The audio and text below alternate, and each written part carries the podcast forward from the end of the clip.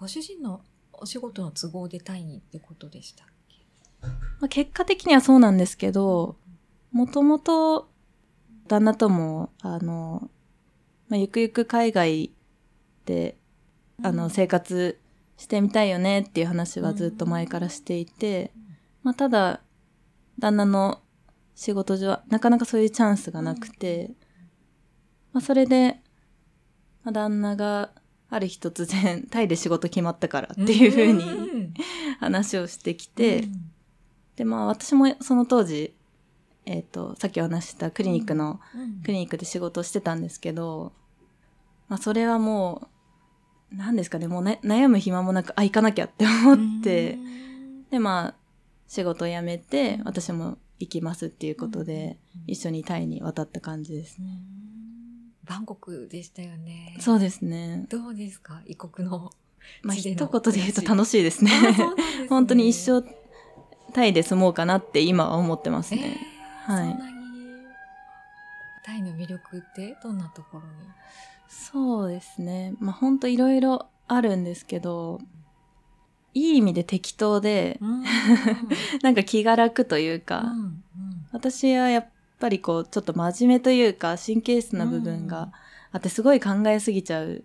ことも多いんですけど、やっぱりそれをちょっと緩和させてくれるような環境ではありますね。なんかもうタイだからしょうがないかって諦めがつく こともあったりとか、あとはまあ、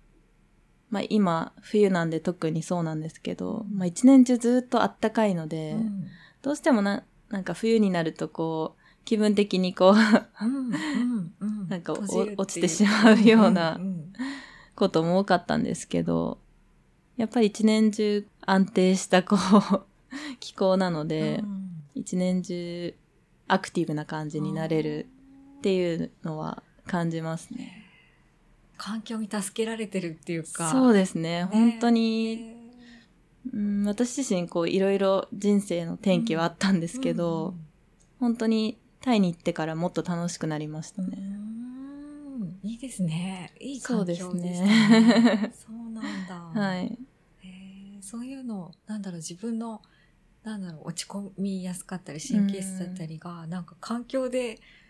補われるっていうのかな。なんか変われるっていいですね。。はい。本当にそう思います。まあ、とはいえやっぱりこう、うん。中には落ち込む日もあったりとかもあるんですけど、やっぱり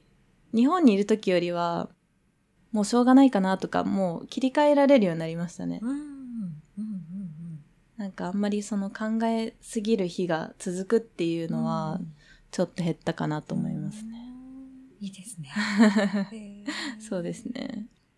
ブラジリアン柔術をタイに行ってもやってる感じですよね。出稽古がすごい。そうですね。あ、そうですね。あの、もともと、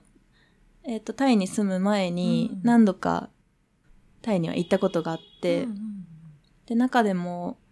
結婚した後に、まあ、一週間お休みをもらって、うん。まあ、新婚旅行っていうことで、一週間タイに行ったんですけど、その時に本当に毎日のように、そこの、今通ってるジムに、うん。えっと、まあ、出稽古というかうん、練習に行っていて、まあ、それ以外にも、あの、また別の機会にタイに行った時も何度か、そのジムには、あの、お世話になっていて、やっぱりその中で全く知らない、あの、ジムじゃなかったので、うん。やっぱり知ってる人もいれば、まあ、行ったらすぐ受け入れてくれて、うん。あの、本当に楽しい環境なので、うん。まあ、日本人の人もいれば、まあ、タイ人の人もいれば、あとは、まあ、その他の外国人の人もかなり多いので、で、あとはタイなので結構入れ替わりというか、うんそのビジターっていう、なんて言ったらいいんですかね。まあ、それこそ出稽古で他の国から、あの、まあ、一週間だけ練習に来ましたとか、一日だけ練習に来ましたっていう人もかなり多いので、うん本当にいろんな人と知り合うチャンスがあるというか、んまあそういった部分で本当に楽しいですね。うんうん ね、なんか柔道で感じてた世界と全然そうです違うのを感じね。てるんですね。はい いろんな人と会える。そうですね。もう柔道の時はそういう余裕もなかったですね。うんそういうひ他の選手と話したりとか、まあ、もちろん仲のいい選手はいるんですけど、やっぱりそういういろんな人と社交的に話すっていう余裕が全然なかったので、まあ今考えればすごくもったいないんですけど、その時もそういうふうに接することができたら、今また違った人生というか、うんあの、違った人脈もできてたでしょうし、まあ、まあでもその時はもうその時でそれがベストだったと思うので、うんうんうんまあしょうがないなと思って、まあその分今はもういろんな人と出会って楽しい環境にいられているので、本当に嬉しいですね。え、初めて会った人とその場で一緒に戦うって表現でいいのかな？まあそうですね。スパーリングって言って、まあ柔道でいうランドリー、その、なんていうんですかね、組合の、うん。組み合う稽古みたいな感じの練習があるんですけど、外国人の方だと、普段、例えばなかなか英語とかも流暢に喋れなかったりとか するので、そんなにこう言葉ですごくこう会話するっていうのをしなくても、やっぱりこう練習、その戦うことで、もう何も言わなくても分かり合えるみたいな部分があって、、まあこれはなんかやってみないとちょっとなかなかあの想像できないかと思うんですけど、その人と組み合って練習をして、うん。終わった後に、お前なかなかやるな、みたいな感じの、そういうのが結構あるんですけど、なんかそういうふうに言ってもらえるとまたそのうん褒められたじゃないですけど、うん。またそういうので嬉しいですし、うん。やっぱりその何も共通点がないところからうん。自分から話しかけるってすごいうん。私にとってはハードルが高くて、なんかそれがその練習を通じて、お前なかなかやるな、みたいなのから始まって、ちょっと話をしたりっていう風に繋がってくるので、まあそこで仲良くなって、例えば技を教え合ったりとか、まあそういう、なんて言うんですかね。普通の、ただの何もないところからの友達よりは深い関係というか、になりやすいので、だからそのきっかけとして、こう、柔柔術はすごく私にとって便利というか、うんうんうん本当にうまく使えるものって言ったら変ですけど、うんだそういう部分で楽しいですね。うん。練習自体が楽しいっていうよりも、そういう関係が広がっていくのが楽しいっていう感じですね。ななみさん、これからブラジリアン柔術で何かやっていきたいこととか、何か？うーんそうですね。まあまずは、これまで通り自分が楽しくやっていきたいっていうのはもちろんなんですけど、その、まあ私の場合、ブラジリアン柔術を周りに広めたいっていうのはそんなになくて、ただもし、これからやってみたいなとか、別に自分がやるわけじゃなくて、私自身でもいいですし、そのブラジリアン柔術でもいいですし、それがタイでもいいんですけど、うん。何かしらに興味持って、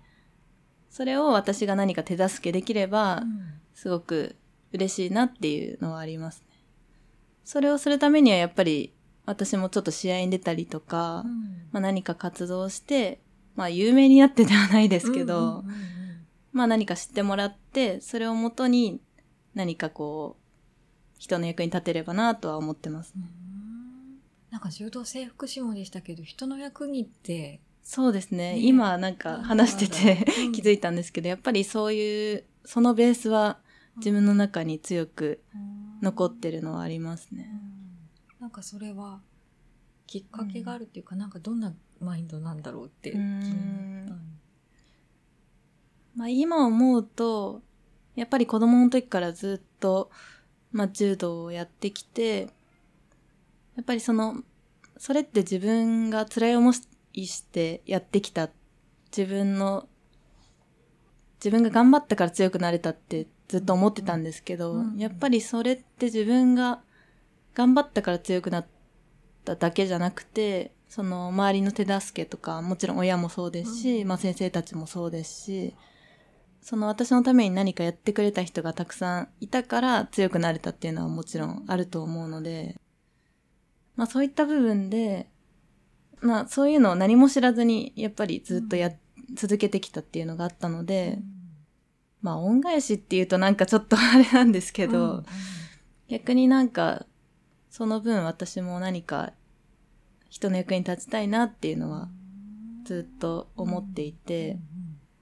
なので、今そのブラジリアン柔術も自分が努力して、えっ、ー、と練習いっぱいやって、もう世界一になりたいとか、うん、もうどんどん強くなってのし上がっていきたいみたいな、うん、そういう感じではなくて、まあ、なんかそういう私の、私が楽しそうに柔術をやってたりとか、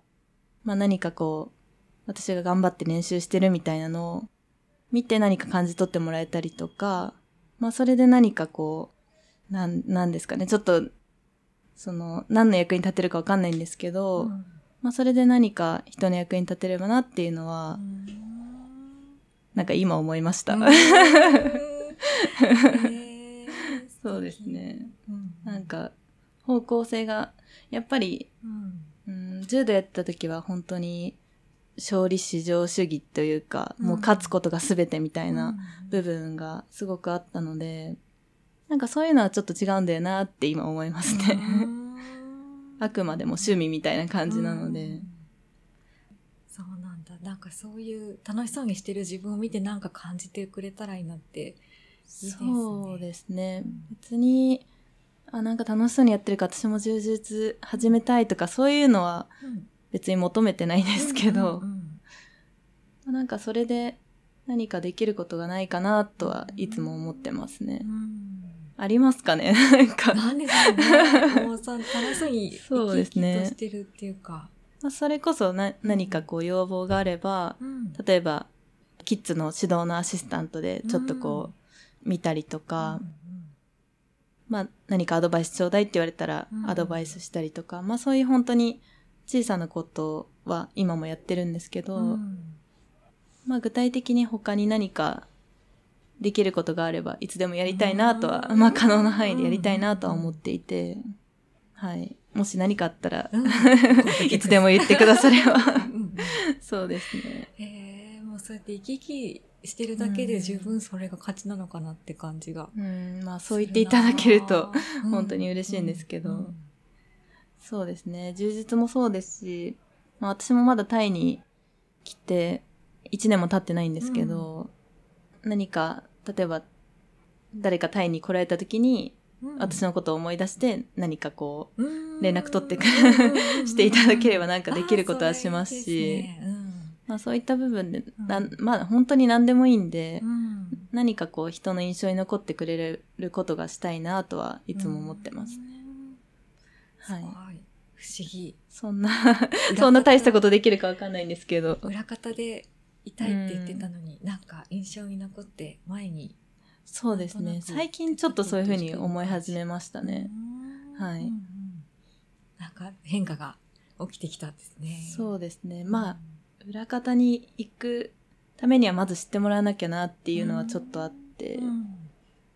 まず知ってもらってそ、そこから何かできればなっていう、ちょっとやり方が昔とは違うのかなと思い始めて、まあ、最近やっぱり SNS とかで、で、あの、発信する手段もいろいろあるので、やっぱりそういった部分で、そうですね、できることは何何でもやっていきたいなとは思います。ありがとうございます。はい。じゃあ最後にリスナーの方にメッセージを お願いしたいんですけど。そうですね。まあ私自身その、今すごく楽しく、まあ生き生きとした毎日を、うん、送ってはいるんですけど、まあさっきも話した通り、まあ何か人の役に立てればなっていう思いはあるので、まあもし何か手伝えることとか、うんうん、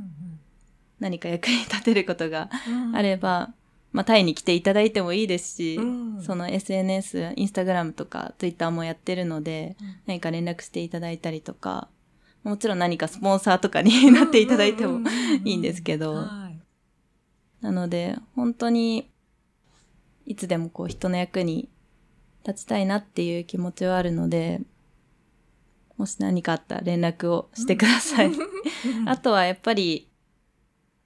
まあこれは私の経験なんですけど、何かこう、うまくいかないことがあっても、その、どうしてもこう考えすぎちゃう部分が私にはあったので、まあそういった場合は思い切ってこう何か違うこと始めたりとか、違う環境に移動したりとか、思い切って何かやめてみたりとか、うん。まあそういったこともすると、また違った世界が開けるのかなと、私はそういう経験をしてきたので、あの、そういうのも必要かなとうん。思います。なので、あまり自分はダメだなとか考えすぎなくてもいいんだよっていうことをうん私は伝えたいですね。そうですね。うんはい。ありがとうございます。はい。じゃあ続き裏会話でお話ししたいと思います。ありがとうございます。